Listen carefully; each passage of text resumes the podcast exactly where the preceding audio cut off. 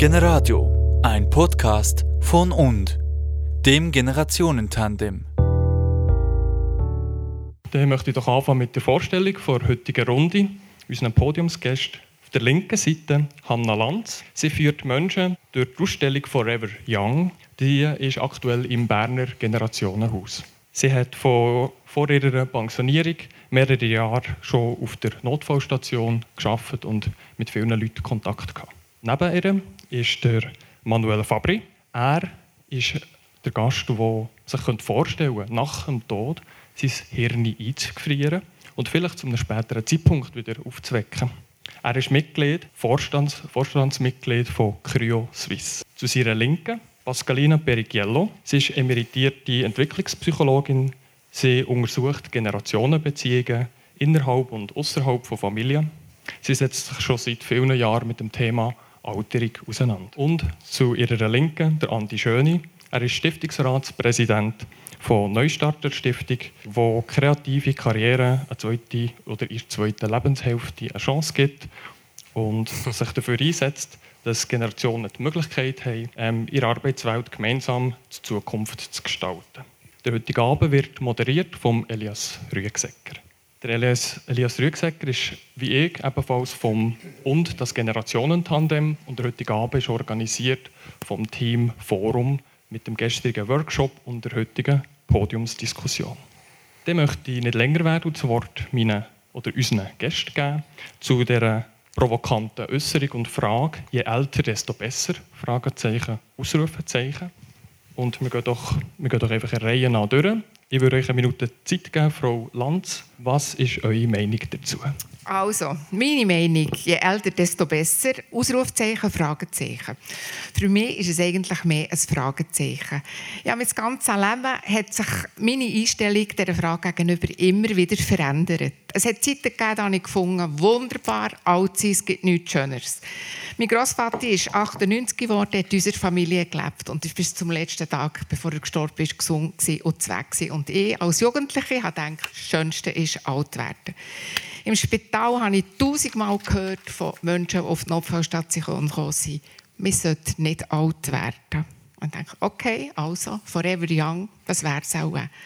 Jetzt bin ich selber die Generation, passioniert, arbeite nicht mehr, bin älter geworden auch. Und jetzt ist es vor allem Fragezeichen. Jetzt finde ich es ganz toll, die Zeit noch nach dem Beruf und wie viel man daraus machen kann. Also für mich ist es eigentlich ein grosses Fragezeichen. Vielen Dank. Dann möchte ich zu Wort Manuel Fabri geben. Was ist eure Meinung zu dieser Äußerung? Ich darf mich hier mit 31 Jahren noch zu den Jungspunden zählen heute. Und kann euch durch das die Frage nicht beantworten, wie wird sich mein Leben verändern im Alter. Soweit wie es mich jetzt betrifft, ist es eigentlich gut, noch jung zu sein oder noch 31 zu sein. Ich genieße es auch noch dort, wo es geht. Und ich glaube, dass eher die Langlebigkeit mit der Qualität zusammenhängt und nicht einfach nur mit der Anzahl Lebensjahre. Das heißt, wenn ich fit bin oder die, den heutigen Fitnessstand kann behalten kann, das ist schon die Herausforderung, dann kann ich mir vorstellen, ein langes Leben zu haben oder auch eben durch äh, wissenschaftliche Unterstützung vielleicht ein überlanges Leben zu haben. Ich sehe, die Gäste kommen sehr gut auf den Punkt. Es hat noch niemand die 60 Sekunden erreicht, dann muss ja nicht der Gong schlagen. Dann gehen wir doch weiter. Frau Pascalina Perigiello, was ist eure Meinung? Also das Alter äh, soll immer besser werden. Ich würde einfach sagen, wie jede Lebensphase hat einfach im Alter Gewinn und Verlust. Das, ist das Problem ist, dass mit zunehmendem Alter euch die Verluste mehr werden und die Gewinne sind immer noch da. Ich würde jetzt einfach sagen, die Gewinne, was sind die Gewinne mit, äh, im Alter? Es ist äh, die Lebenserfahrung, es ist Gelassenheit, es ist vielleicht etwas Weisheit euch dabei. Was ganz sicher ist, ist, dass das Wohlbefinden mit dem Alter nicht weniger wird, sondern bis zu einem gewissen äh, Punkt halt eher äh, besser ist als vor allem im mittleren Lebensalter. Verlust äh, kennen wir ja alle, Verlust von der Kraft, ähm, von der Sinnesfähigkeit, also sehen, kehren und so weiter, das kennen wir alles. Aber das wird ziemlich gut wettgemacht mit vielen Strategien, die man auch im Alter hat und wo man immer besser wird. Ähm, was ich einfach nur noch äh, beifügen es, es gibt grosse individuelle Unterschiede, trotz alledem. Vielen Dank, eine Punktlandung. Dann möchte ich zum Abschluss noch ähm, Andi Schöni das Wort geben. Je älter, desto besser. Ich kann das jetzt nur aus meiner Perspektive äh, kann ich das beantworten. Ich bin jetzt 60 und mir ist es im Moment pudelwohl. äh, nicht mehr ganz so körperlich leistungsfähig wie mit 30. Also das wird eine Challenge, die Leistungsfähigkeit äh, zu behalten.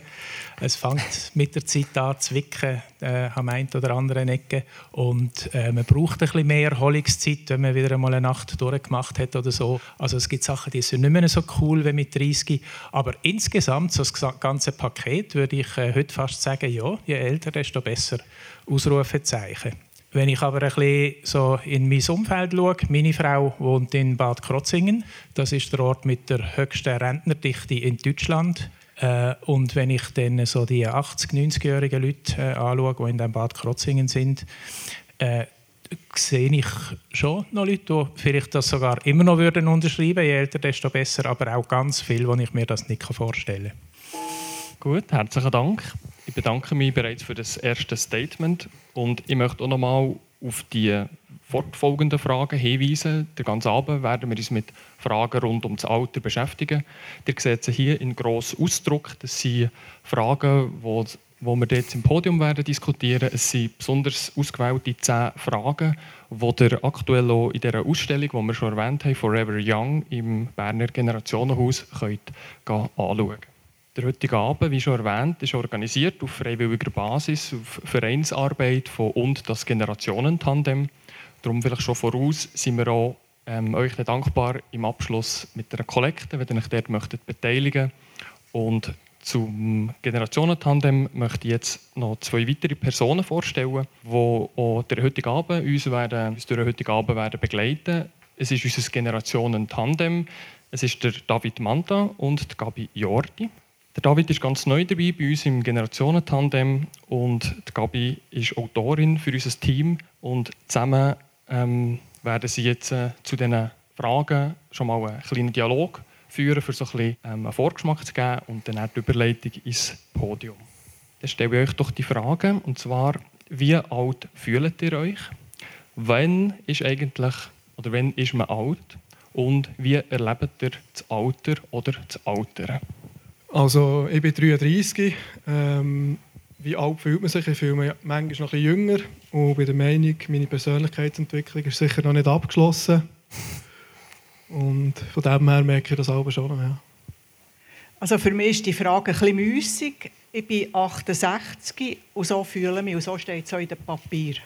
Ähm, wie alt man also wenn ist man alt? Ich habe das Gefühl, wenn man im Leben zurücksteht, wenn man die Lebenslust verliert und das Interesse am Leben, ähm, dann habe ich das Gefühl, dann fühlt man sich dann mal an einem gewissen Punkt alt. Ja.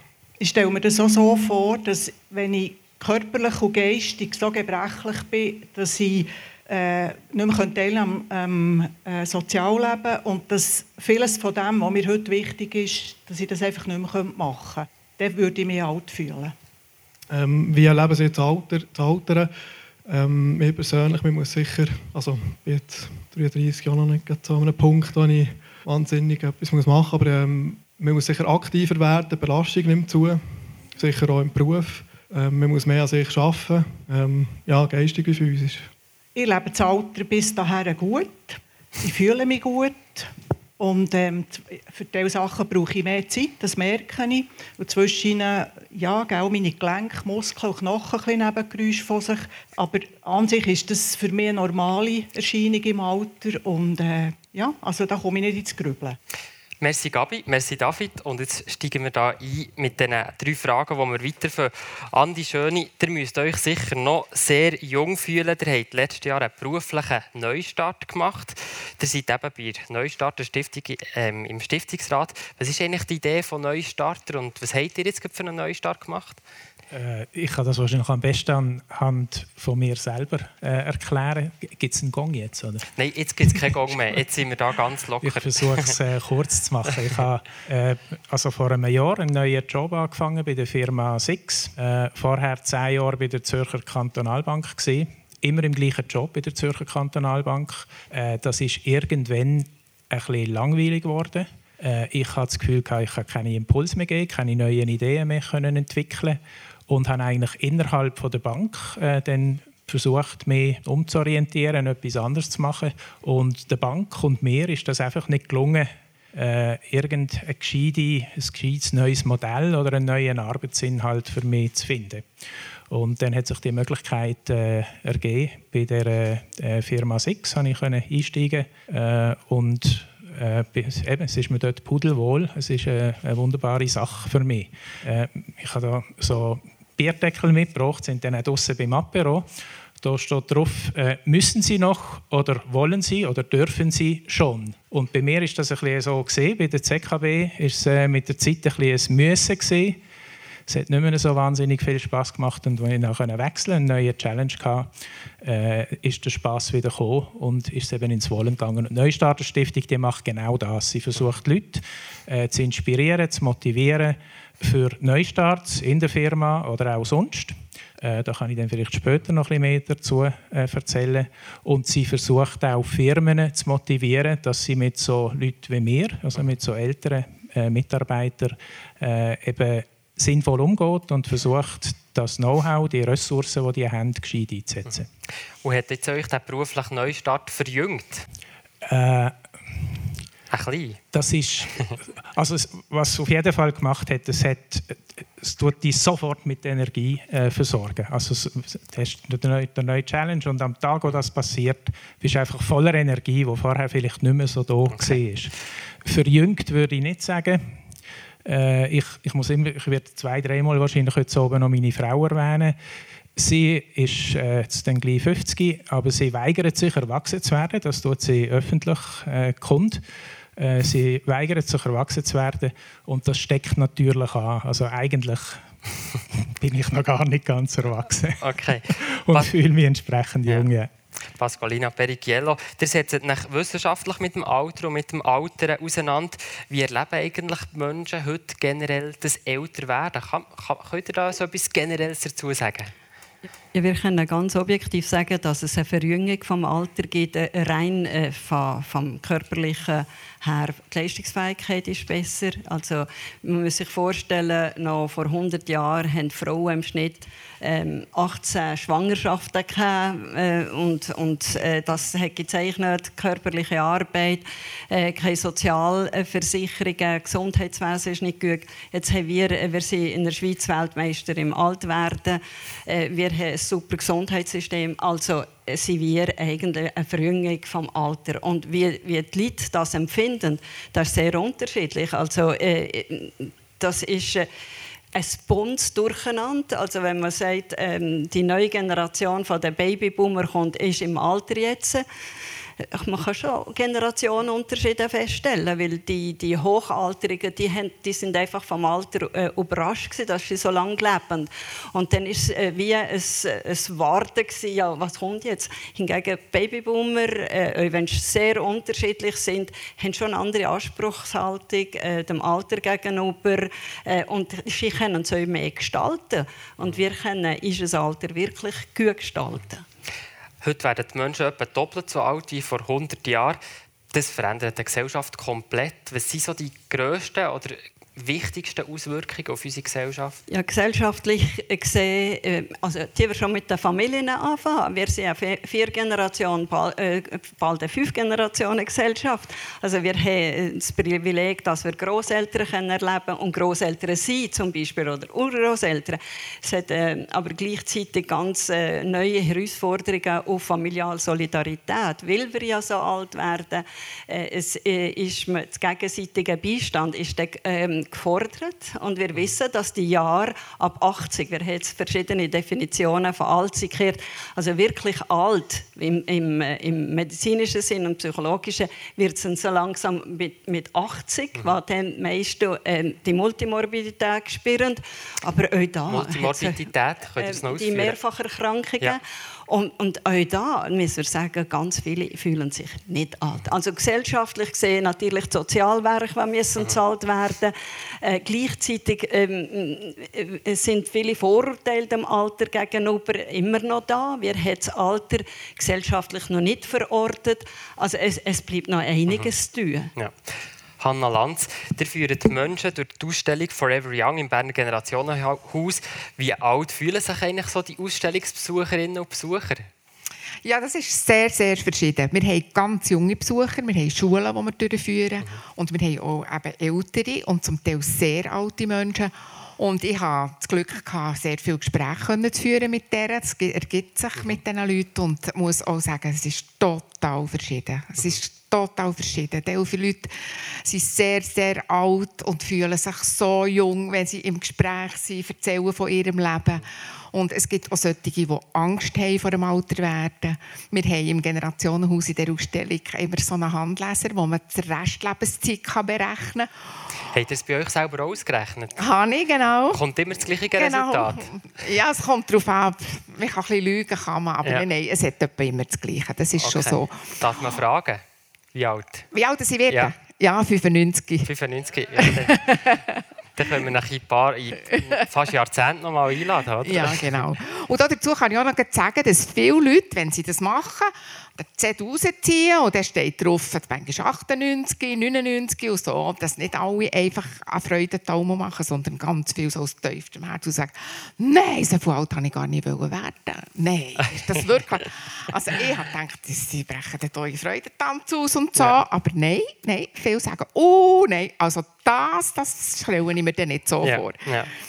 Und, ähm, aber ganz so wichtig ist, als ich gemerkt habe, alle Leute wollen das machen, auch wenn es nur ein Spiel ist und sicher nicht 100% so angenommen werden Alle mhm. wollen es machen. Und sie stehen Schlangen, wenn die Leute dort sind. Sie wollen wissen, was auf dem Zettel steht. Ob sie dann zufrieden sind oder nicht. Wie seid ihr eigentlich dazu gekommen, als Freiwillige dort ähm, durch die Ausstellung zu führen?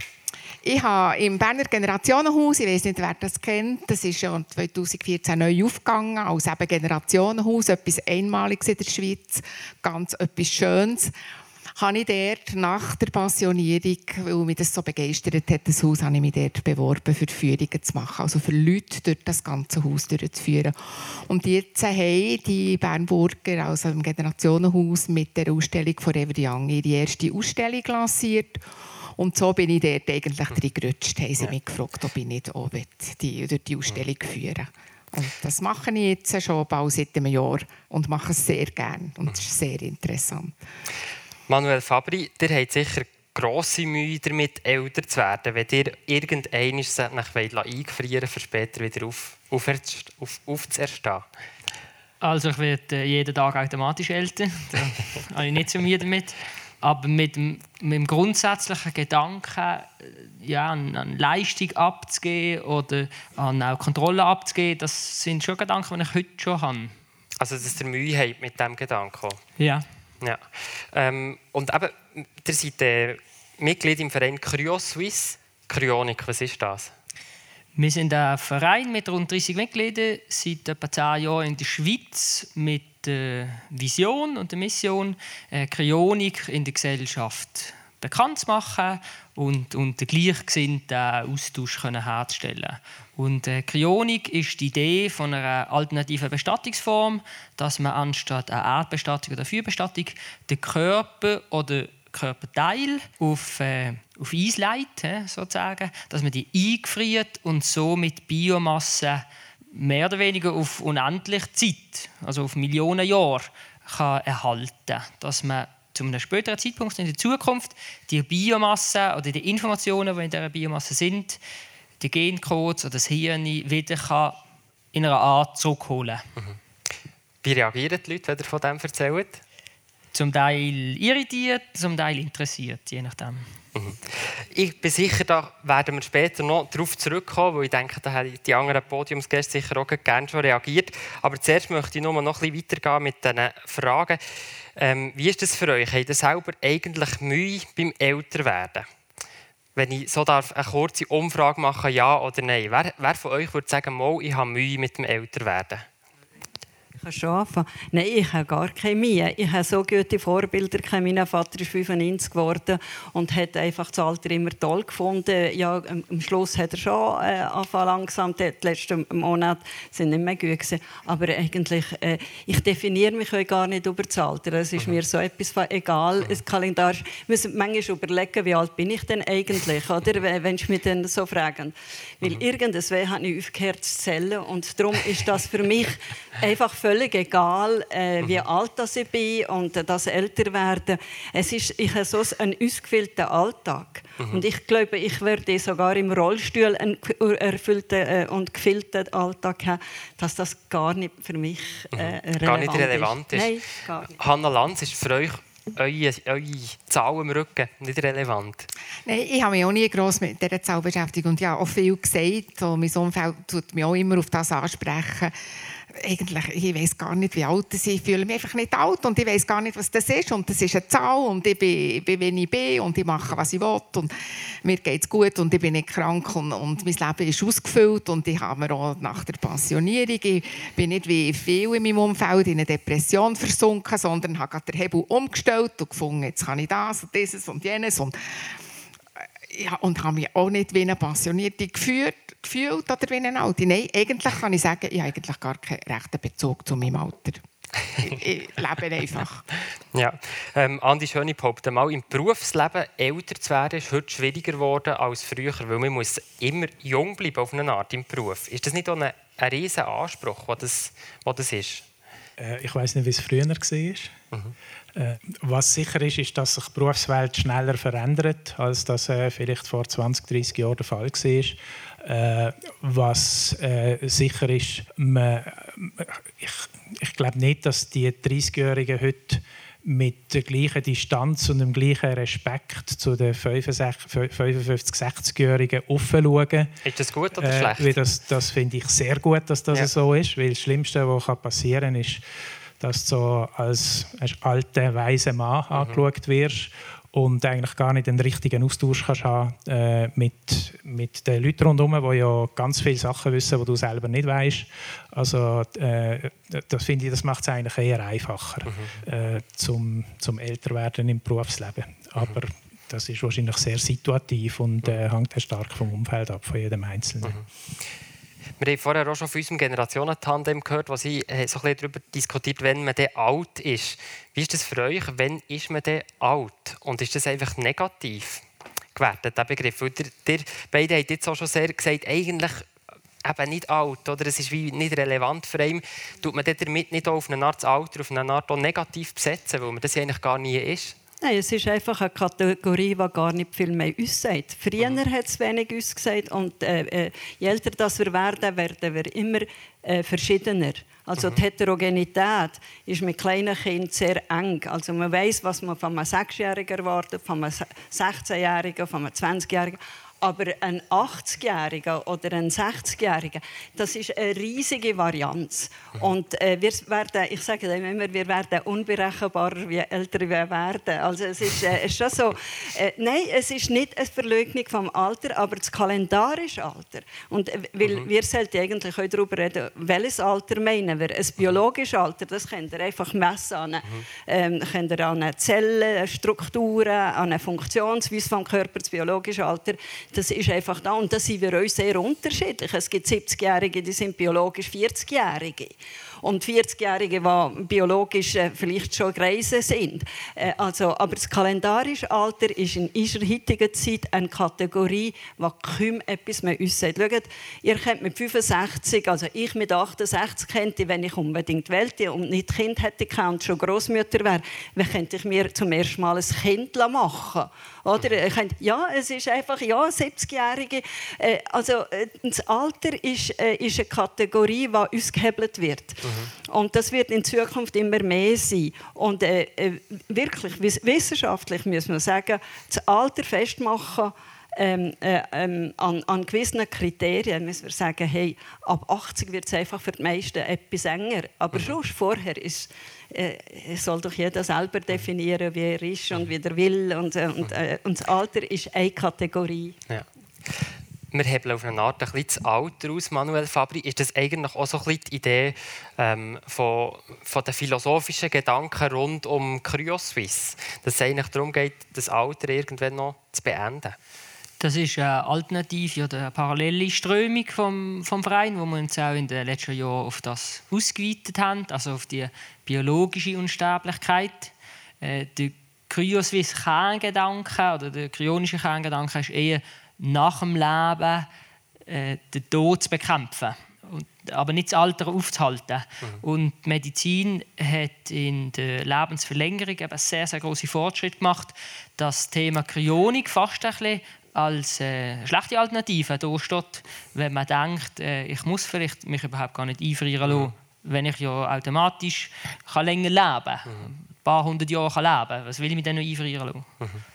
Der Tod bekämpfen, das werden wir später auch noch mal aufnehmen. Es kommt nämlich eine spezifische Frage zu dem. Jetzt kommen wir zum zweiten Mal zu unserem Generationentandem, zur Gabi und dem David. Und zwar mit den nächsten drei Fragen. Was ist das beste Alter? Wie alt möchtet ihr werden?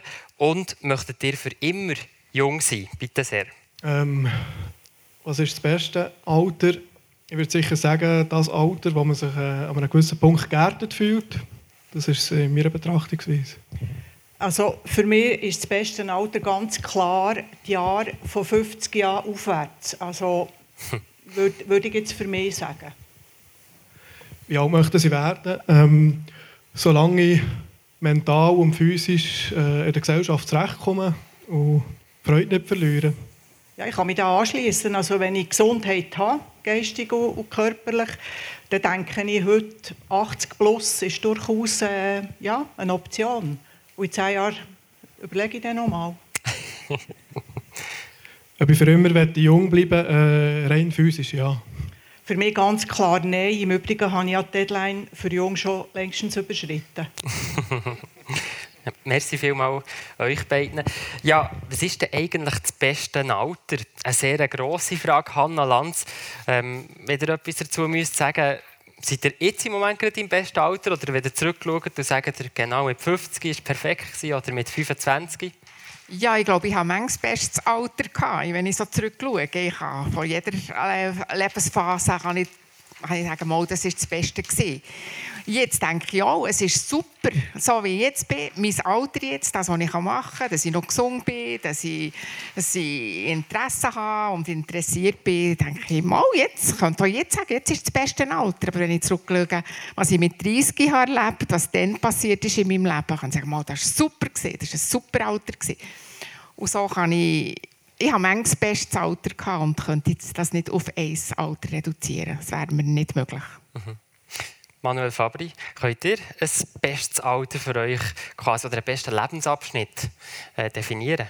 Ähm, also ich hatte einen guten Lebensabschnitt gehabt, zwischen 18 und 28. Aber äh, nein, für mich stimmt es jetzt, wie es ist. Also ich würde nicht nochmal jugendlich sein und müssen auf Balz und so weiter und so fort. Also da bin ich froh, hat man das auch doch abgeschlossen und bin ich doch, obwohl es nicht so wahnsinnig, vielleicht vier, fünf Jahre her ist, mhm. aber spürt man doch schon die Veränderung zu vielleicht äh, Kontakt, wo wirklich jetzt noch jung sind oder wirklich, äh, ja, ich wohne in der Stadt und gehe jeden oben raus. Also das bräuchte ich schon nicht mehr. Von mhm. dem kann ich mir schon vorstellen, dass es auch besser wird. Mhm. Gestern beim Workshop hat der äh, Generationenforscher François Höpflinger erzählt, 40 fänden die meisten Menschen eigentlich das schwierigste Alter. Pascalina Pericchiello als ähm, Berufskollege von François Höpflinger könnt ihr uns sicher erklären, Berufskollegin natürlich, warum ist das so? Ja, die mittleren Jahre sind die schwierigsten, wenn man so eine Altersgruppenvergleich sieht. Die Jungen, äh, in, in, der Jugend haben wir viele Visionen, Träume und so weiter. Und nachher in der Lebensmitte äh, hat man euch am meisten Verpflichtungen. Äh, es ist äh, eine dichte Zeit, wo viele Rollenveränderungen anstehen. Also das Älterwerden, Wechseljahr, Männer wie Frauen. Also es es sind ganz viele Veränderungen. Da die Sandwich-Position äh, das schlagen. Also es ist nicht nur 40, 40, sondern so 40, 45 bis so gegen 50. Darum, ab 50 geht es dann wieder ein bisschen besser. Das ist so äh, vom Wohlbefinden und im Alter steigt ein bisschen das Wohlbefinden. Ihr habt jetzt die Sandwich-Position angesprochen. Meint ihr das vor allem äh, eben betreffend die, die eigenen Eltern irgendwann Genau. pflegen und gegen auch Kinder betreuen? Genau. Vor allem das? Genau, die Generationen-Sandwich-Position, also ähm, Verpflichtungen nach oben an die äh, Generation der Eltern und eben Kinder, die dann noch da sind. Es sind dichte Jahre, wir wissen es. Äh, und das äh, sieht so ein bisschen, wenn man ähm, die ganze äh, Situation auf viele Länder äh, auf der Welt haben sehr ähnliche äh, Zahlen. Äh, und ähm, ja, die beste Zeit äh, man kann, das ist natürlich sehr individuell, aber im Nachhinein, äh, wenn man so Leute fragt im Alter, wollt ihr eigentlich zurück? Äh, die meisten sagen, nein, ich will nicht normal. Äh, weil irgendwie äh, haben wir Menschen eine Tendenz, die Zeit, die wir gerade sind, ab 50, immer als die beste Zeit äh, zu anschauen. Weil als Kind, als Jugendliche ist man im Modus, wo man vorwärts will. Man will einfach äh, Veränderung, man will eine Mitsprache, man will jemand sein, man, man will sich verorten in der Gesellschaft. In den mittleren Jahren ist man voll im Hamsterrad und dann im, gegen das Alter zu äh, wird so langsam die Ernte eingefahren und, Okay. und hat eine, Zufriedenheit. Ihr habt jetzt eben Sandwich-Generation quasi angesprochen. Gäbe es da nicht auch gesellschaftspolitischen Handlungsbedarf, dass man probiert, bei dieser Generation den Druck wegzunehmen und den ein bisschen besser zu verteilen? Weil eigentlich ist das ja nicht so Ja, sinnvoll. das, äh, das ist eine gute Frage. Weil, äh, wieso müsste man, müssen wir so das Leben in drei Phasen einteilen? Bildung, Arbeit und Ruhestand. Das ist völlig nicht zeitgemäß. Weil wir, äh, wir müssen uns jetzt ganz Leben lang weiterbilden, sonst äh, sie werden angeheicht. Ähm, äh, die Arbeit könnte man eigentlich auch besser verteilen, weil wir wissen, in den mittleren Jahren haben wir die meisten grossen Depressionen, äh, die meisten ähm, äh, Burnout, übrigens auch am meisten Scheidungen. Äh, also es ist äh, so eine dichte Zeit, dass wenn man sagt, ja gut, die wir es doch so gegen das Alter zu besser verteilen. Wir, wir sind länger gesund in unserer Gesellschaft. Aber auch nach unten, die äh, Jugendliche, die einfach wollen mitverdienen, mitarbeiten, einfach eine bessere Verteilung. Also weg wegkommen von der Dreiteilung vom Leben und eine altersintegrierte Aufteilung, lebenslanges Lernen, äh, Arbeit besser verteilen und auch die Musse besser verteilen. Andi Schöni, wie ist das für euch? Ist auch die Zeit so mit 40 oder zumindest im Berufsleben, ihr habt das vorher auch schon ein bisschen beschrieben, wie das für euch so ein bisschen war in diesem vorherigen Beruf, vor allem gegen Schluss. Trifft jetzt die Beschreibung von Frau Perigiello auf euch auch zu? Äh, ein bisschen schon, ja. Ich hätte jetzt eingangs äh, äh, hätte ich, wäre ich ganz stark auf der äh, Seite von der Frau Lanz gewesen. Also ganz viele gute Jahre, eigentlich nur Ja. beste Zeiten bis jetzt. Äh, aber es gibt ja in jeder Lebensphase gibt es den Moment, wo es schwieriger wird.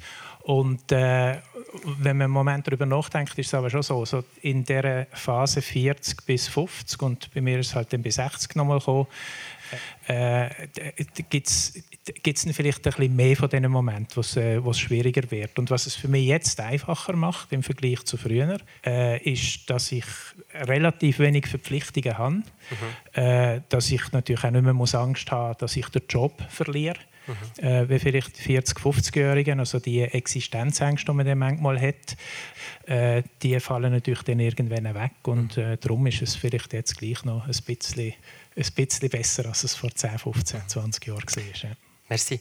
Der David hat vorher gesagt, physisch jung bleiben, gern. Ähm, Hanna Lanz, wie reagieren eigentlich die Leute in der Ausstellung, wenn sie eben die Frage müssen beantworten müssen, ob sie eigentlich für immer möchten jung bleiben Mehrheitlich nein. Für viele, viele Leute ist es keine Option. Ist sagen das fast mehr die Älteren oder die Jüngeren?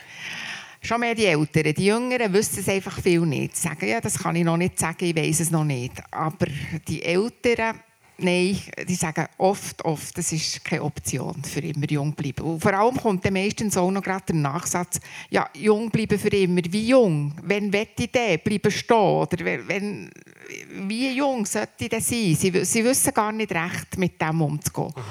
Und da habe ich so Erlebnisse, ich führe ja Schulen durch die Ausstellung. Führen. Und dann tut man auf dem halben Weg der Ausstellung tut man eine Tablette, so eine Pille verteilen, Forever Young Pille.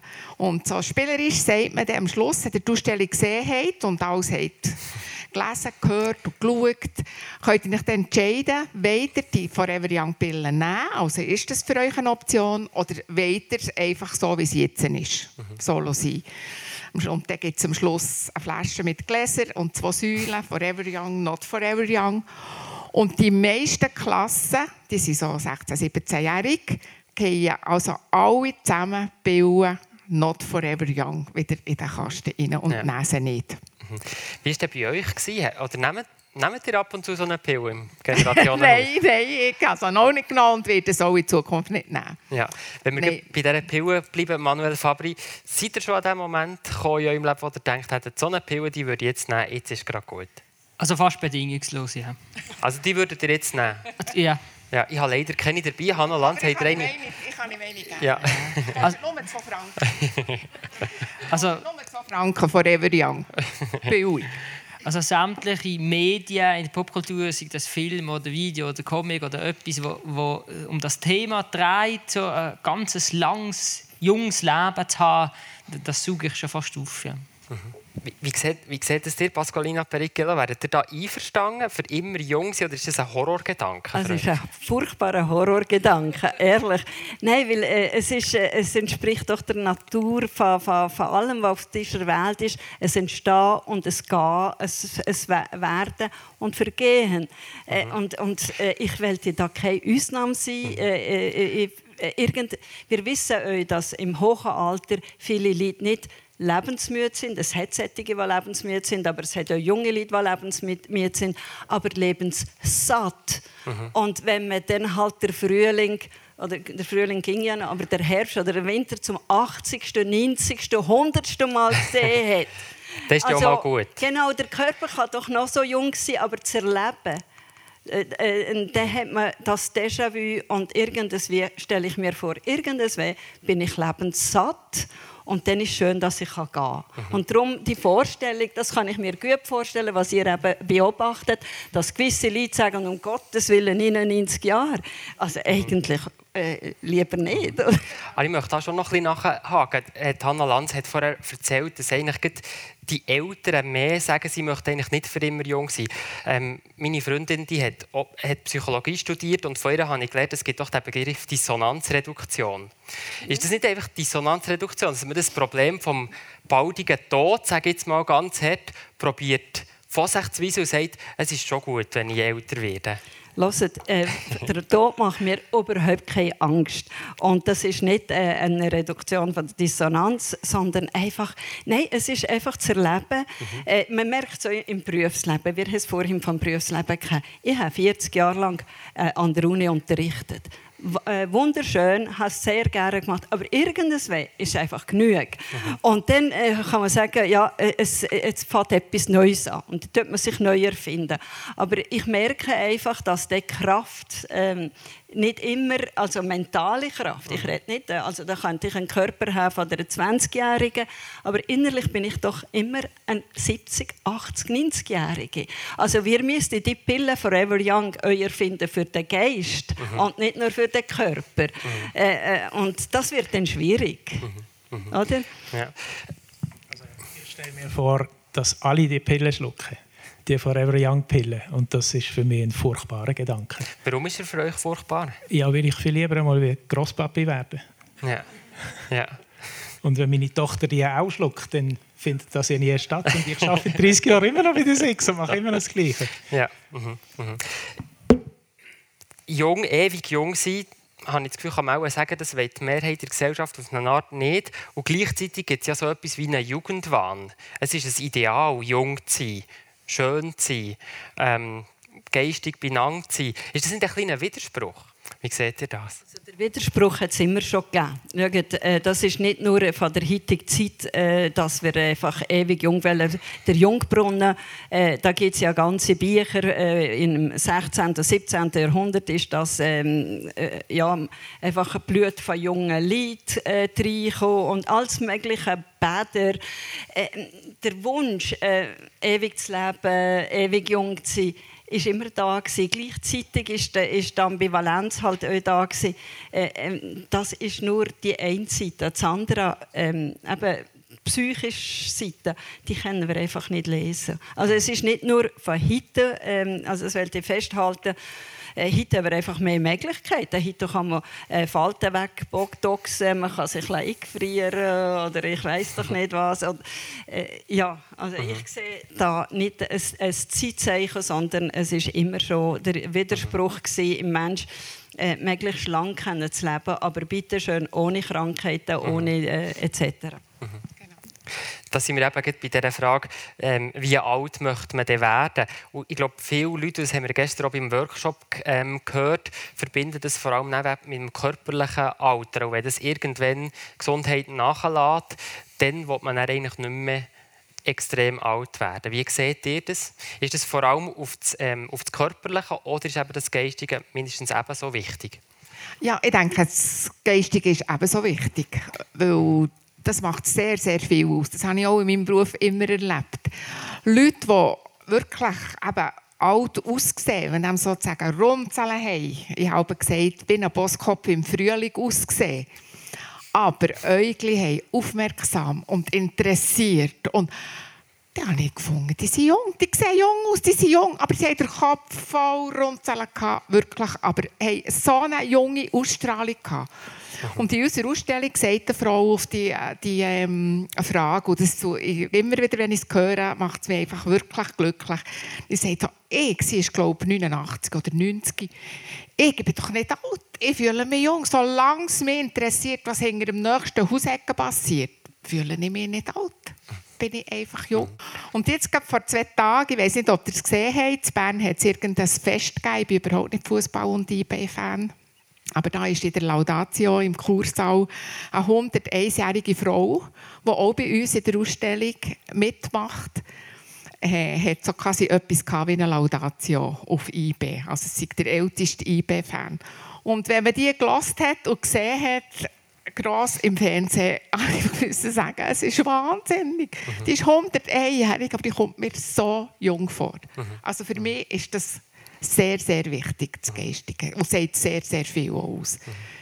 Ich habe Leute, die Botox ziehen und Jungs kommen mir manchmal viel, viel älter vor.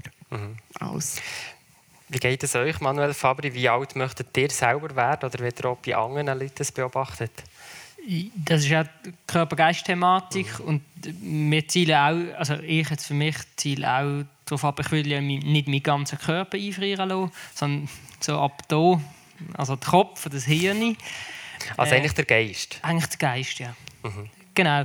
Und das in Kombination mit einem anorganischen System, sagen wir dem, also mit einem Computer zum Beispiel oder einem Algorithmus oder etwas Digitalem, wenn das mal in der Zukunft möglich wäre. Und, mhm. und dann kann ich mir vorstellen, das sind die 1000er Jahre mhm. zu beziffern, das Alter. Mhm. Und wie wahrscheinlich denkt ihr, ist es, dass, irgendwann, dass das irgendwann passiert?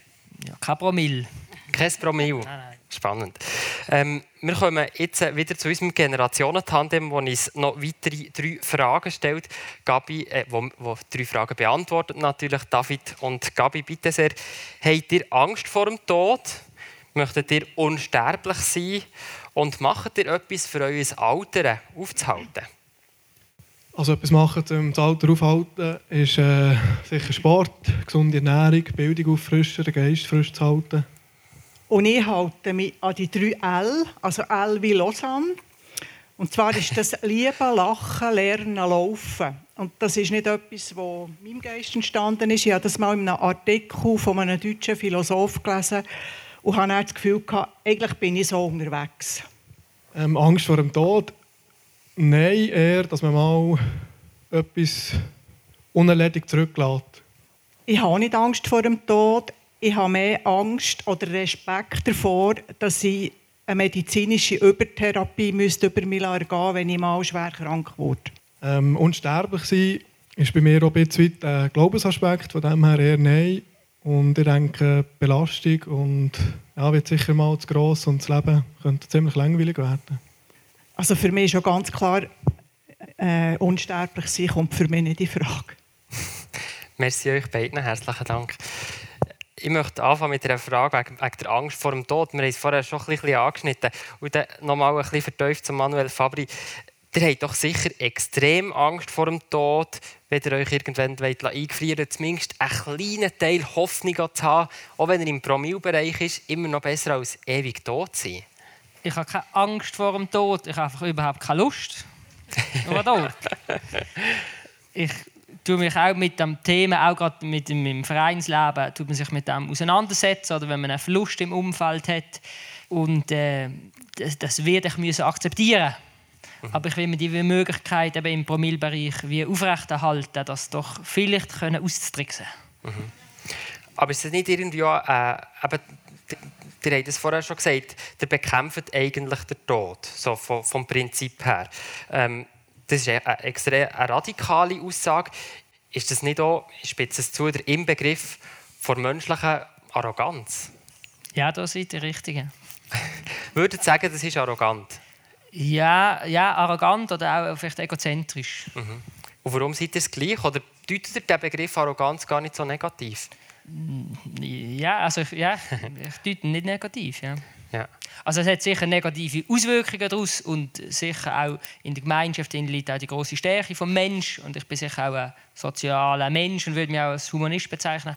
Ähm, aber so mein Bewusstsein selber ist mir schon am nächsten und wenn ich das könnte erweitern, äh, dann würde ich das machen. Mhm.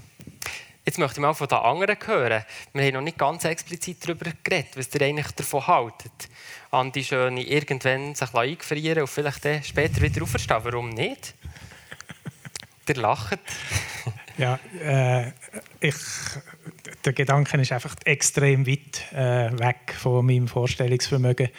Und äh, ich könnte auch nicht nachvollziehen, wieso dass irgendein Mensch, irgendjemand auf dieser Welt darauf gewartet hat, dass ich dann in 100 oder 1000 Jahren irgendwann wieder zurückkomme. Weil es schlicht und ergreifend ja genug andere Menschen gibt auf der Welt und irgendwann muss du einfach Platz machen. Mir, mir ist, also, für Land hat gesagt, abstrus, wo wir eingangs darüber geredet haben, da kann ich unterschreiben. Ja. ja. Der hat gesagt, abstrus beim Vorgespräch. Äh, Pascolina Pericchiello hat gesagt, noch nicht alles Bau verschießen, wir wollen noch ein bisschen diskutieren. Abstrus, warum? Ich weiß ich kann mir das einfach gar nicht vorstellen. Ich bin von dieser Frage schlichtweg überfordert. Ich weiß gar nicht, was ich dazu sagen soll. Ich kann mir das nicht vorstellen. Ich weiß nicht, ich, ich, nein, ich muss wirklich da passen. Ich kann gar nichts dazu sagen. Ich kann mir das nicht vorstellen. Ich weiß es nicht. Ich weiß nicht, warum. Ich, ich kann gar nicht so weit in die Zukunft schauen und will das auch nicht. Ich habe eigentlich dazu nichts zu sagen. Mhm. Manuel Fabri, wollt ihr Ihnen beiden noch so ein bisschen auf die Sprünge helfen oder es noch ein bisschen schmackhaft machen, bevor wir dann von Frau Perichello noch hören? Also ich, ich, bin prinzipiell froh, dass es nicht alle machen, sonst haben wir dann wirklich ein Problem mit dem Platz äh, bei uns. Und ja, es ist wirklich eine, individuelle, auch eine freiwillige Entscheidung, dass man das will machen und die Option aufrechthalten und ich kann das auch respektieren, wenn jetzt jemand sagt, nein, das möchte ich nicht oder das finde ich komisch oder abstrus. Das respektiere ich völlig. Mhm. Frau Pericchiello, findet ihr es auch abstrus? Oder könnt ihr ihm etwas abgewinnen?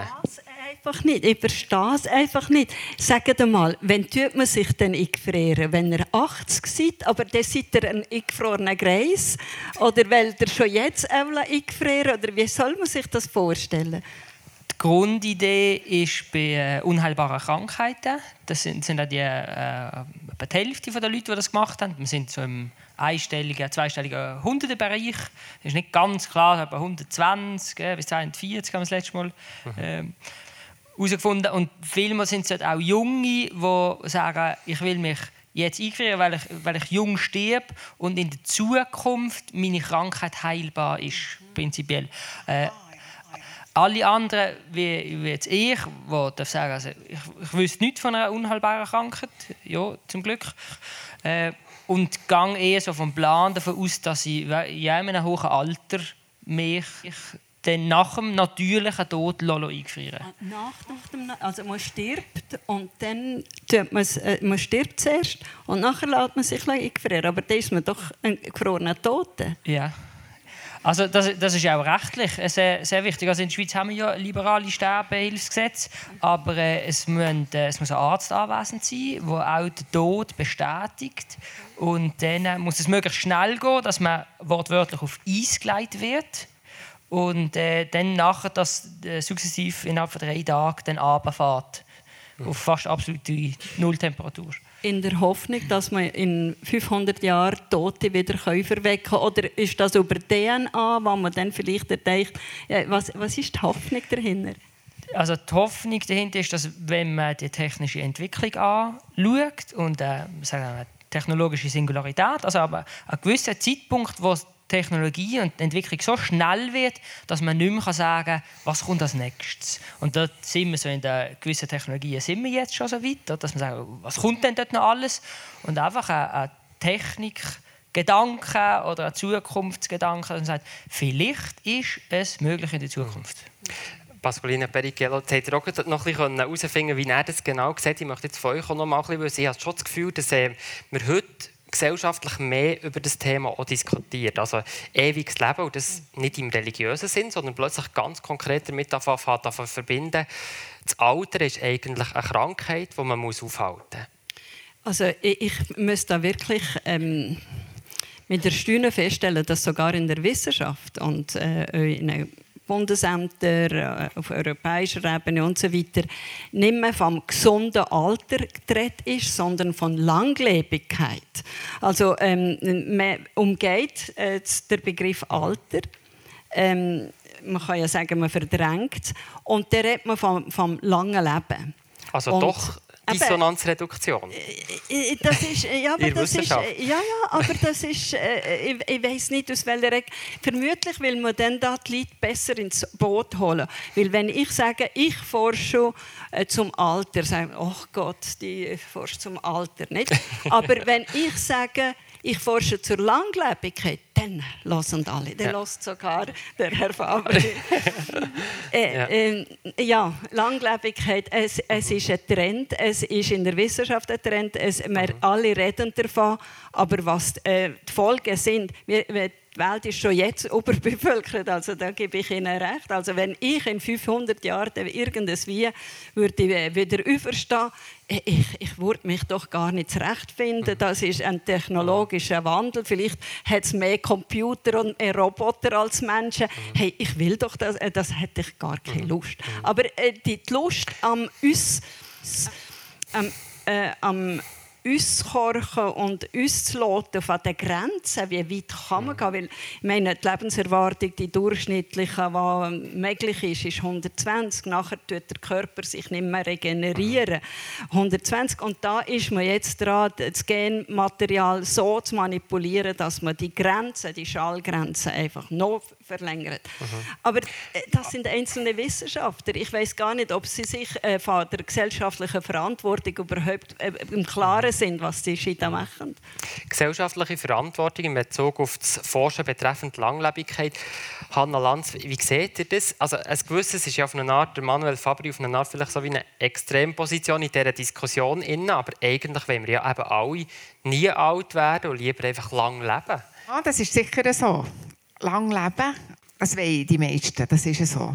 Aber für mich hat es halt noch ganz einen anderen Aspekt. Wir reden nur vom Langleben, Langleblichkeit, nicht alt werden. Aber für mich halt auch geprägt von meinem Beruf kommt dort natürlich noch einen anderen Aspekt dazu, einfach zu krank sein. Und das ist etwas, was jetzt hier fehlt. Das, das verändert so schnell so viel und, und ja, tut einmal das Denken ändern, die Wahrnehmung von der, vom Umfeld, von der Umgebung, vom eigenen Empfinden, von den eigenen Gedanken um das Altwerden. Weil es, es macht sofort so viel aus. Ich hatte, ich hatte das Glück, gehabt, das Leben lang nie gross krank zu werden für eine Grippe oder so. Und ich war immer selbstständig, gewesen, konnte alles machen.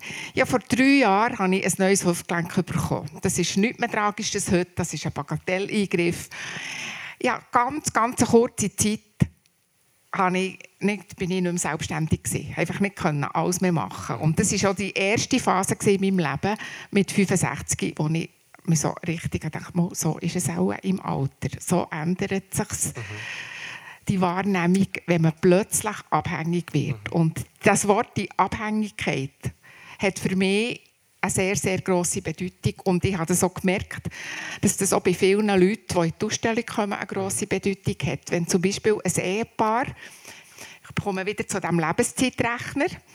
Die tun das ihre Hand haben und ihre Restlebenszeit berechnen.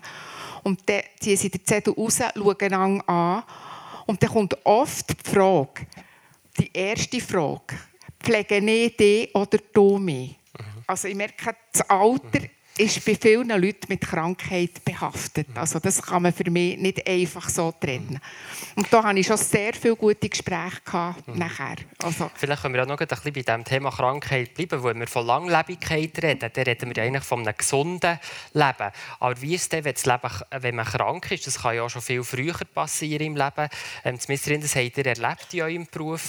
Ja, das ist eben so. Ich habe gesagt vorher, ich habe viel gehört in meinem Beruf, dass die Leute mir haben gesagt haben, wir sollten nicht alt werden. Und ich habe immer gemeint, gemerkt nachher, und zum Teil auch das mit ihnen reden können, sie haben eigentlich nicht gemeint, wir sollten nicht alt werden. Sie haben gemeint, wir sollten nicht krank werden. Und das ist für mich so eine Aussage, die wo, wo mich, mich selber auch viel beschäftigt hat. Und es kommt immer auch wieder, wenn ich so, auch jetzt in Ausstellung und so, die Langlebigkeit, das Altwerden und so. Und dann ist, kommt plötzlich der Aspekt rein, ja, was ist denn, wie denke ich denn, wie wette ich denn, wenn ich plötzlich die, die und die Krankheit habe? Wie sieht es denn dann aus? Mhm. Aber ist das Kranksein von dem her auch so mega schwierig für die Leute, weil sie eben wissen, ich bin so abhängig von anderen? Kann man der Abhängigkeit nicht auch etwas, also es klingt vielleicht naiv, etwas genau. Positives genau. abgewinnen? Weil abhängig sind wir in unserem Leben eigentlich immer. Nein, ich denke, die Abhängigkeit, vor allem nicht mehr selber zu sich schauen können, nicht mehr selber für sich verantwortlich zu sein, 100 Prozent. Das macht den Leuten Angst. Und was natürlich auch Angst macht, ist das Leiden. Viele sagen, ja, ich habe nicht Angst vor dem Tod, ich habe nicht Angst vor dem Sterben, aber ich habe Angst vor dem Leiden. Und mhm. das ist ein Alter gekoppelt, ja. Mhm. Frau Perigella, vielleicht noch so ein bisschen aus äh, psychologischer oder entwicklungspsychologischer Sicht. Wie, wie ist das die Auseinandersetzung eben mit dem Alter, wenn man vor allem eben über das Kranksein nachdenkt? Warum, ist das so extra, warum wird es sofort so schwer im Gegensatz zum, zur Langlebigkeit? Weil so wie ich vorher habe probiert zu sagen, abhängig ist man ja auch auf die Welt gekommen. Zum Beispiel war eine extrem Abhängigkeit am Anfang. Ja, das ist genau das der Grund. Wir sind sehr abhängig und dann die wir ist mit ganz viel ähm, Effort, also mit viel Bemühung, werden wir äh, weitestgehend unabhängig. Also wir sind immer sozial abhängig und, äh, und von Systemen, die ober ist, sind. Aber äh, das Gefühl von Kontrolle, und da, das ist ganz wichtig, das ist das, was das Kleinkind einfach als erstes lernt, ich und ich will und, äh, und einfach das Gefühl, ein Kind kann etwas bewirken, ich kann etwas bewirken. Und äh, mit zunehmendem Alter verfestigt sich das und im Alter wird es wieder in Gefahr, kommt es wieder in Gefahr, eben das, was man dann sagt, ja, die Autonomie zu verlieren. Und das ist nicht die soziale Autonomie, sondern die funktionale Autonomie. Äh, sich äh, nicht mehr selber können waschen, äh, der Haushalt führen und so weiter. Also das Fundamentale. Und der Verlust von der, von, der Autonomie äh, ist, äh, ist mit einem Kontrollverlust äh, ein, geht das einher. Und das ist das, was, für das Wohlbefinden das Schlimmste ist. Mhm. Also ähm, man kann dann die Schmerzen wegnehmen, ist gut, aber die Unabhängigkeit, also der Kontrollverlust, ist das, was den, den meisten Leuten Angst macht. Also das Abhängigwerden von anderen, das Gefühl von Kontrolle nicht mehr zu haben, weil das ist ein ganz wesentliches Element von der Befindlichkeit, von der Gutbefindlichkeit. Mhm. mhm. Und, ähm, da werden neue Strategien verlangt von uns. Man kann nämlich euch trotz funktionaler Abhängigkeit kann man neue Strategien entwickeln, wenn man aus der Distanz eine sekundäre Kontrolle äh, uns üben, indem dass man über andere äh, versucht, die eigenen Wünsche äh, zu realisieren. Und viele ältere Leute kennen das. Und, also wie konkret, dass man der Junge sagt... Nicht nur der Junge, ähm, einfach äh, den Lebenskontext äh, so äh, organisieren, dass man selber kann bestimmen kann, was man will, aber ähm, ohne direkt selber Einfluss nehmen indirekte Kontrolle. Mhm. Und, ähm, und da kommen wir auf etwas zu reden, was wir jetzt noch nie geredet haben, nämlich auf das Geld und auf Bildung. Weil wir wissen, dass Langlebigkeit und langes autonomes Leben stark an Bildung ähm, äh, gekoppelt ist. Äh, Leute mit mehr Bildung, mit mehr Geld haben mehr Möglichkeiten. Und da fängt die, die grosse äh, Un Ungleichheit an, weil, äh, das haben wir jetzt auch nicht angesprochen, es hat ganz große Ungleichheiten im Alter. Und ähm, ja, indirekte Kontrolle kann ich ausführen, wenn ich informiert bin, äh, dass, ich, dass es Spitex gibt, pro Senektute und weiss der Gucker was. Und wenn ich noch Geld habe, kann ich das mhm. nochmal besser machen, mhm. als wenn ich unwissend bin und einfach keine finanziellen Möglichkeiten. Mhm. Ich möchte die Begriffe noch mal aufnehmen. An die schöne Kontrolle, Abhängigkeit. Dass das schwierig ist, wenn man, wenn man das verliert, Kontrolle und eben abhängiger wird. Ich möchte auch noch mal den Bogen probieren zu schlagen, auch zur Neustarterstiftung, die eben Menschen ermöglicht, noch mal einen Neustart zu machen, nachdem dass sie vorher stark abhängig waren von den Jüngeren? Oder ist, ist das, könnte man das auch noch in Verbindung bringen? Gut, das ist jetzt äh, ein völlig anderes Thema als der Kontrollverlust, den wir gerade darüber geredet haben. Äh, und ich würde jetzt eigentlich nicht im Kontext von der Stiftung von Kontrollverlust herkommen, sondern eher von Motivation. Also äh, äh, ältere Leute zu ermöglichen, einen, äh, einen, Job zu machen oder wie es äh, Frau Pericello vorher auch gesagt hat, länger im Berufsleben bleiben, auch über das Rentenalter aus äh, mit irgendetwas, was Spaß macht, irgendetwas, wo man noch einen Beitrag leisten kann, irgendetwas, wo einem auch hilft, äh, sich selber mental jung zu halten und, mhm. äh, und eben genau der, der mentalen Alterung entgegenzuwirken, indem man halt noch etwas macht und mit sich anfängt. Äh, um das geht es eigentlich bei dieser Stiftung. Wie ist es denn für die, also wenn man beruflichen Neustart im, im, im letzten Teil des Berufslebens noch macht, braucht das nicht eine sehr grosse Motivation, wo man ja weiss, jetzt arbeite ich noch fünf Jahre und dann bin ich dann eh pensioniert, oder ist eben die Perspektive immer auch schon über Pension raus? Also ich denke natürlich ein bisschen über Pension raus. Äh, meine Hauptherausforderung jetzt im neuen Job ist äh, eigentlich, dass ich für das, was ich dort will bewirken, nur noch eine limitierte Anzahl Jahre zur Verfügung habe.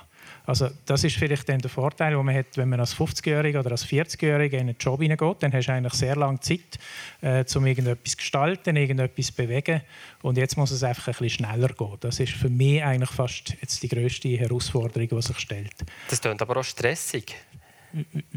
Ja, wobei das ist ja, also Stress ist ein Wort, das ich nicht gerne brauche. Das ist einfach der positive Herausforderung. Positiver Stress, ja, oder? Genau, ja, positive ja. Motivation. Ja. ich habe jetzt den Bogen nochmal geschlagen. Ich weiss, es ist vielleicht jetzt gerade ein bisschen quer gekommen. Ich möchte jetzt, weil es quer ist gekommen, machen wir es noch gerade mal quer. Und zwar nochmal zurück zu den drei letzten Fragen. Ähm, eben, Angst vor dem Tod haben wir jetzt schon diskutiert, der mit der Unsterblichkeit, eigentlich auch schon ein bisschen, der mit dem Alter aufhält, haben wir auch schon, auch schon so ein bisschen angesprochen. Äh, wir, wir finden immer neue medizinische Möglichkeiten, das rauszuzögern, ähm, das Alter eigentlich eben auf eine Art ähm, rauszuschieben. Haben wir Mühe mit unserer eigenen Vergänglichkeit, Manuel Fabri? Ja, ja, würde ich mit Ja beantworten. Einfach der, der Gedanke, müssen zu akzeptieren, dass wir vergänglich sind. Ich denke, das kann auch ein grosser Treiber sein, auch gerade in der Religion oder in der Theologie, wo mhm. man sagt, ja, man, man tut die Seele oder den Geist auf so eine Unsterblichkeit wünschen oder interpretieren. Mhm. Und ich, ich denke schon, ja, dass das äh, ich weiß nicht, ob es bei den Jungen oder bei den Älteren dann vielleicht wieder anders ist, aber bei mir ist es auf jeden Fall sicher so. Ja. Mhm. Hanna Lanz, wie geht ihr mit eurer Vergänglichkeit um? Das ist für mich eigentlich kein Problem. Ich, mir ist schon lange, lange bewusst, man wird irgendwann geboren, man hat das Leben und irgendwann stirbt man, muss man gehen. Also ich bin nie davon ausgegangen, dass ich ewig auf dieser Welt werde sein mhm. Ich kann einfach nur hoffen, dass ich eben möglichst lange gesund sein kann und, und das Leben so genießen und gestalten, so wie, wie ich mir das wünsche. Aber ähm, dass ich irgendwann muss gehen muss, das macht mir eigentlich nicht Angst und ist für mich eigentlich ganz etwas Normales. Man wird geboren und man stirbt irgendwann. Und ich muss, ich komme gerne wieder so auf Aussagen zurück, die Leute machen in unserer Ausstellung, die sich äußern zu diesen Fragen. Und da ist zum Beispiel eine Aussage, die, mich sehr beeindruckt hat. Wir freuen uns, wenn ein Kind geboren wird. Warum sollten wir uns nicht auch freuen, wenn wir von dieser Welt gehen können, wenn wir ein gutes Leben haben? Also ein bisschen in dieser Richtung gesehen ist. Mhm. Also ich kann wirklich sagen, nein, ich habe kein Problem damit, dass ich mich irgendwann verabschieden muss von dieser Welt. Wenn ich bei euch beiden noch frage, wie geht ihr mit, der, mit eurer Vergänglichkeit um? Äh, also ich habe auch keine Angst vor dem Tod, überhaupt nicht, weil ja, man weiß ja eigentlich, dass es kommt. Äh, ich versuche einfach äh, geistig frisch zu bleiben, dass der Körper langsam abgeht. Das ist ja äh, normal und zu erwarten. Ich, ich bin, früher bin ich ein sehr ein ehrgeiziger Sportler gewesen, habe aber dann auch recht früh den Schritt vom Leistungs also vom Ergebnissportler zum Erlebnissportler können machen. Äh, eigentlich ohne Problem äh, ist mir das gelungen. Da bin ich selber sehr dankbar dafür, dass das geklappt hat und kann jetzt einfach akzeptieren, dass ich nicht mehr so leistungsfähig bin wie mit 30 oder 40. Äh, ich versuche mir aber schon äh, geistig einfach frisch und äh, jung zu halten. Äh, und das machst du halt, indem du immer wieder Sachen lernst, indem du dich mit neuen Sachen auseinandersetzt, mit neuen Themen auseinandersetzt, ein grosses Netzwerk hast an Leuten, die dich damit kannst auseinandersetzen kannst. Äh, das ist eigentlich so mein Lebensplan, dass äh, mir das gelingt. Und dass, wenn es dann einmal so weit ist, dass ich äh, muss gehen, dass ich dann mit einem Lächeln im Gesicht eigentlich kann gehen und mhm. auf ein gutes Leben zurückschauen kann. Merci.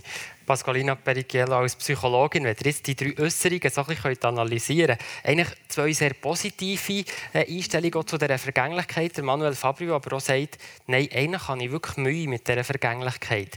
Ist beides berechtigt oder wie, wie schätzt ihr das? Also ich verstehe den Herrn Fabri sehr wohl. Also in, in dem Alter, ähm, wo man auf Wachstum ist, ist, er ist noch lange nicht auf dem Zenit und so weiter, ist es normal, dass man sich äh, äh, all, all das, was vergänglich ist, irgendwie, äh, ja, äh, dass das einem nicht gerade geläufig ist und nicht gerade sympathisch. Äh, er ist in einem anderen Lebensmodus als eben Skibeide und ich natürlich auch.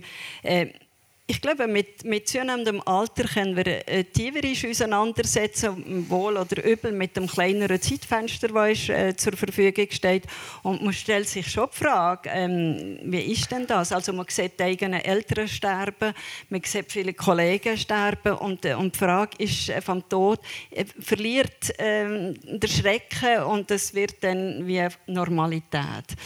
Ich wollte aber gerne hier eine andere Überlegung ähm, zur Vergangenheit Vergänglichkeit. Ihr habt, das ist die Frage. Vergänglichkeit, Vergänglichkeit. Ja, genau. Äh, es geht mir äh, viel mehr, und das nicht nur mir, sondern den meisten äh, Leuten, die, die so gegen das Lebensende zugehen, nicht nur um unsere eigene Vergänglichkeit, wir geben, aber die meisten haben das Bedürfnis, etwas zu hinterlassen. Und ich rede von der Generativität. Äh, und das ist ein ganz zentrales Element von, von der guten Befindlichkeit von äh, alten Menschen. Das Gefühl haben, also ursprünglich ist es gewesen, nach Erikson, dass man ähm, Kinder hinterlässt, Enkelkinder hat und das Leben weitergeht von einem, oder? Ähm, mit der Zeit hat man das Konzept ausgeweitet von der Generativität und es ist nicht, äh, man kann euch als kinderloser Mensch, äh, als kinderlose Person generativ sein. Also ähm, ich hinterlasse vielleicht äh, eine Idee, ein. Buch. Ich hinterlasse ähm, äh, irgendwelche Spuren auf der Welt. Mhm. Also wir sind ja vergänglich vom Körper her. Ich werde weggehen wir werden alle irgendwas werden. Und etwas bleibt doch noch. Wenn es nur im Kleinsten ist. Also wir haben eine wunderbare Musik von Mozart. Wir haben ähm, wunderbare Werke von vielen anderen Künstlern. Äh, die sind unvergänglich, also die leben noch. Aber wir müssen ja kein äh, Leonardo da Vinci sein oder ein Mozart, sondern wir können auch im Kleinen, äh, im Kleinen ähm, unsere Werte weitergeben. Mhm. Und das würde ich jetzt als Kontrapunkt zur körperlichen Vergang äh, Ver äh, Vergänglichkeit, wo wir einfach nicht mehr da sind. Mhm. Aber etwas lebt weiter. Mhm.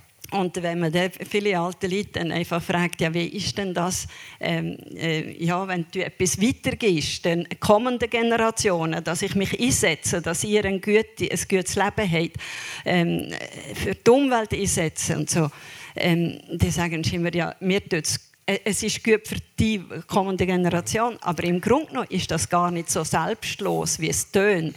Es ist nämlich in hohem Maße ähm, egozentrisch, weil, weil ähm, aber es ist gleich gut. Oder ich mache es, weil es mir Freude macht, aber gleichzeitig äh, profitieren andere kommende Generationen. Man versöhnt sich mit der Vergänglichkeit, indem das etwas bleibt. Und das ist doch eine wunderbare Überleitung zu der letzten Frage, die ich euch gerne möchte stellen Und zwar, was möchtet ihr unbedingt noch erleben? Das ist auch die letzte Frage in der Ausstellung im Berner Generationenhaus Forever Young. Und darum, Hanna Lanz, bitte euch anzufangen. Was möchtet ihr unbedingt noch erleben? Ich habe mir das auch schon manchmal überlegt, eben gerade weil es in der Generation Haus die letzte Frage ist und ich habe nie so schlüssig einfach eine Antwort daraus gewusst. Ich will einfach noch viel Schönes erleben. Einfach zufrieden sein und viel Schönes erleben. Und es ist lustig, dass ihr mir jetzt eben die Frage stellen. Die haben mir manchmal schon so manchmal gestellt, weil sie eben im Generationenhaus vorkommt. Und ich habe nie einfach diese Antwort gefunden, sondern einfach, ich möchte noch viel Schönes erleben. Und zufrieden und natürlich auch gesund sein. Andi Schöne, wollt ihr weiterfahren? Was möchtet ihr unbedingt noch erleben? ihr habt schon von den Grosskindern geredet. Kommt jetzt das? Wo, wo noch nicht ja, da ich sind? Ich darf eigentlich nicht darüber reden. Ah, oh! aber das wird ja nicht gefilmt, das erfährt niemand außer uns da drinnen. Äh, aber das ist sicher etwas, wo ich, äh, also, wo ich mich würde freuen darüber, wenn das einmal stattfinden würde für, für mich persönlich, ich äh, lebe jetzt in Zürich, meine Frau in, in Süddeutschland. Irgendwann zügle ich dann auf Süddeutschland. Und äh, was ich für mich persönlich möchte erleben, dass ich mir dort ein, eigentlich ein neues Netzwerk äh, an Menschen kann aufbauen kann, wo ich dann eben viele schöne Sachen kann, äh, erleben mitnehmen äh, Das wäre für mich persönlich schön. Und sonst so vielleicht ein bisschen äh, breiter würde ich mir wünschen, dass sich meine Generation endlich anfängt, ernsthaft dafür einsetzen, dass die Welt in 100 Jahren für eben unsere Enkel und vielleicht Urenkel dann auch noch lebenswert ist. Merci. Pasqualina Perichiello, was möchtet ihr noch erleben? Unbedingt. Also, wenn er die Frage vor einem Jahr gestellt hätte, hätte ich gesagt, unbedingt Großmama zu werden. Das ist eben das Thema. Jetzt bin ich Großmama geworden. Jetzt will ich einfach nur noch sehen, wie das Kind groß wird und hoffentlich noch andere Großkinder dazukommen. Aber sonst habe ich es so wie ihr. Also äh, die grossen Meilensteine habe ich erreicht und ich bin so happy und glücklich und stolz darüber und einfach sich freuen über jeden Tag, der kommt. Merci. Manuel Fabri, was möchtet ihr unbedingt noch erleben? Ja, das ist eine gute Frage und da gibt es so viele Antworten, dass ich Problem habe, wirklich eine rauszupicken vom privaten, kleinen Kindheitsräumen wie äh, mal ein Buch schreiben oder beruflichen Erfolg, den man will haben, oder familiäre Erfolg oder auch etwas von der Weiterentwicklung von der Menschheit. Das ist auch ein großer Gedanke bei mir von der Unsterblichkeit. Also die Menschheit weiter können beobachten, wo an geht und was kommt alles noch und wo entwickelt sich auch die Spezies und was, was passiert mit dem Planet. Also es gibt wirklich einen ganzen Blumenstrauß von Antworten. Mhm. Merci für die wunderbaren Antworten. Generadio, ein Podcast von und dem Generationentandem.